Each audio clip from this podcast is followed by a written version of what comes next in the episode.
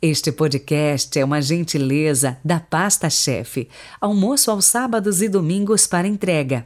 43 99172 8933, Londrina, Paraná.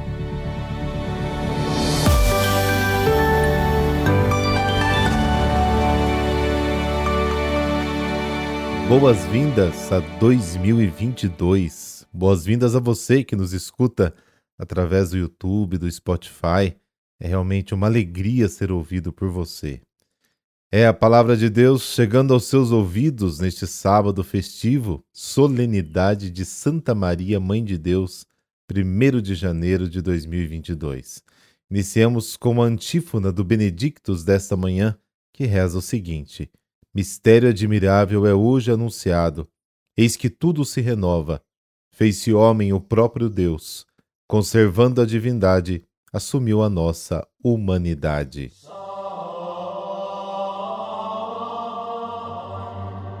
Pelo sinal da Santa Cruz, livrai-nos Deus, nosso Senhor, dos nossos inimigos.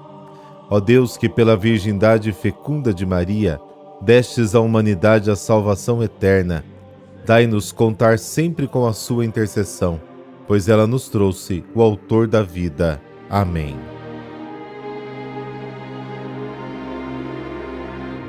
Lucas capítulo 2, versículos de 16 a 21. O Senhor esteja convosco, Ele está no meio de nós. Proclamação do Evangelho de Jesus Cristo segundo Lucas. Glória a vós, Senhor. Naquele tempo, os pastores foram às pressas a Belém, encontraram Maria e José e o recém-nascido deitado na manjedoura. Tendo-o visto, contaram que lhes fora dito sobre o menino. E todos os que ouviram os pastores ficaram maravilhados com aquilo que contavam. Quanto a Maria, guardava todos estes fatos e meditava sobre eles em seu coração. Os pastores voltaram glorificando e louvando a Deus por tudo que tinham visto e ouvido, conforme lhes tinha sido dito. Quando se completaram os oito dias para a circuncisão do menino, deram-lhe o nome de Jesus, como fora chamado pelo anjo antes de ser concebido. Palavra da salvação, glória a vós, Senhor.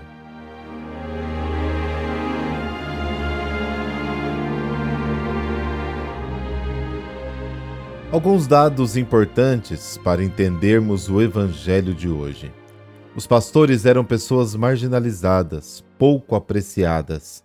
Eles viviam junto com os animais, separados do resto da humanidade. Devido ao contato permanente com animais, eram considerados impuros. Nunca ninguém os teria convidado para visitar um recém-nascido. Mas são a esses pastores que o anjo do Senhor aparece para dar a grande notícia do nascimento de Jesus. Antes dos anjos, eles estavam com muito medo. A primeira palavra do anjo é: não tenha medo. A segunda, alegria para todas as pessoas. A terceira, hoje. Três palavras para indicar quem é Jesus: Salvador, Cristo e Senhor. Salvador é quem liberta todos de tudo que os prende. Os governantes daquela época gostavam de usar o título de Salvador. Eles próprios atribuíam o título de Soter, Salvador. Cristo significa ungido, Messias. No Antigo Testamento, este era o título dado a reis e profetas. Era também o título do futuro Messias que cumpriria as promessas de Deus ao povo. Isso significa que o bebê, deitado na manjedoura, vem para cumprir a esperança do povo. Senhor foi o nome dado ao próprio Deus. Aqui temos os três maiores títulos imagináveis. Começamos com este anúncio do nascimento de Jesus, Salvador, Cristo e Senhor. Você imagina que se trata de alguém com uma categoria superior. E o anjo ainda diz: Atenção, eu te dou este sinal de reconhecimento. Você vai encontrar uma criança numa manjedoura entre os pobres. Ah, fala a verdade, você acreditaria nisso? A maneira como Deus realiza é diferente da nossa. Os pastores vão a Belém.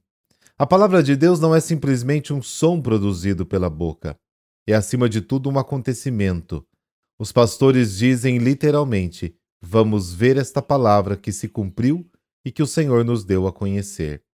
Em hebraico, a expressão dabar pode significar tanto palavra quanto acontecimento, evento, gerados pela palavra ao mesmo tempo.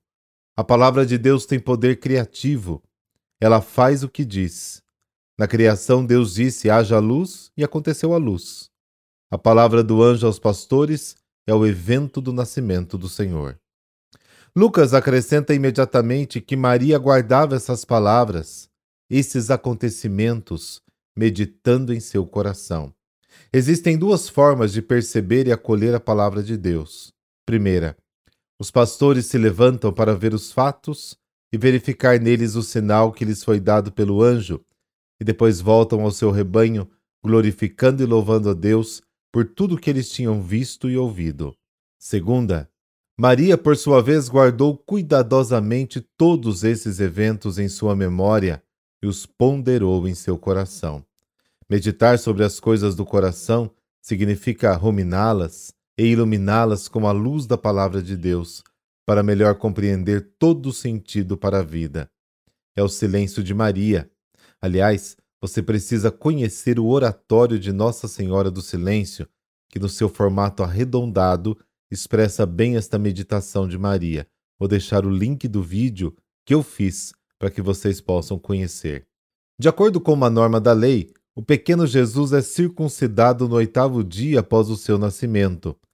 A circuncisão era um sinal de pertencimento ao povo, dava identidade à pessoa.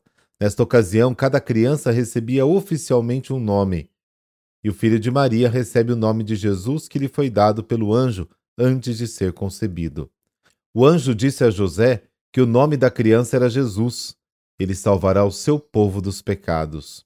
O nome de Jesus é bem parecido com o de Josué e significa que Deus salva.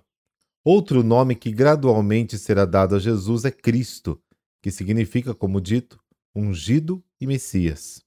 Jesus é o Messias esperado. E um terceiro nome ainda é Emanuel, que significa Deus conosco. Agora, coloca aí nos comentários, quero saber sua opinião. Qual mensagem que você acha que Lucas quer nos comunicar por meio desses detalhes? Que mensagem você tiraria do texto de hoje?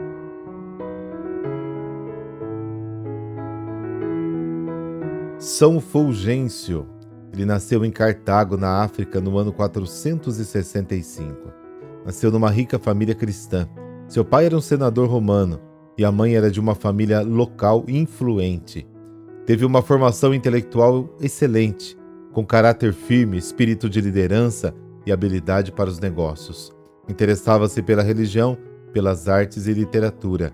Frequentava um mosteiro perto de sua casa onde conheceu os livros de Santo Agostinho e decidiu-se pela vida e sobriedade e solidão. Tentou morar entre os monges do deserto no Egito, mas acabou desistindo.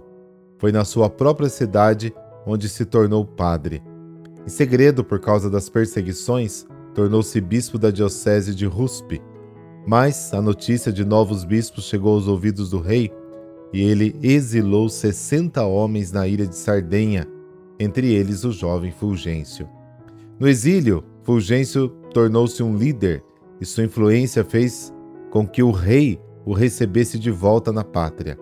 Fulgêncio pôs-se na luta contra os hereges arianos, escrevendo muitas obras e mantendo vasta correspondência com amigos e discípulos. Morreu no dia 1 de janeiro de 533 aos 68 anos, pregando a caridade como o caminho que conduz ao céu. São Fulgêncio, rogai por nós para que aceitemos com alegria e obediência tudo o que estiver em conformidade com os planos de Deus, para que possamos sentir a paz e a força do alto que sempre nos é concedida por Cristo nosso Senhor. Amém.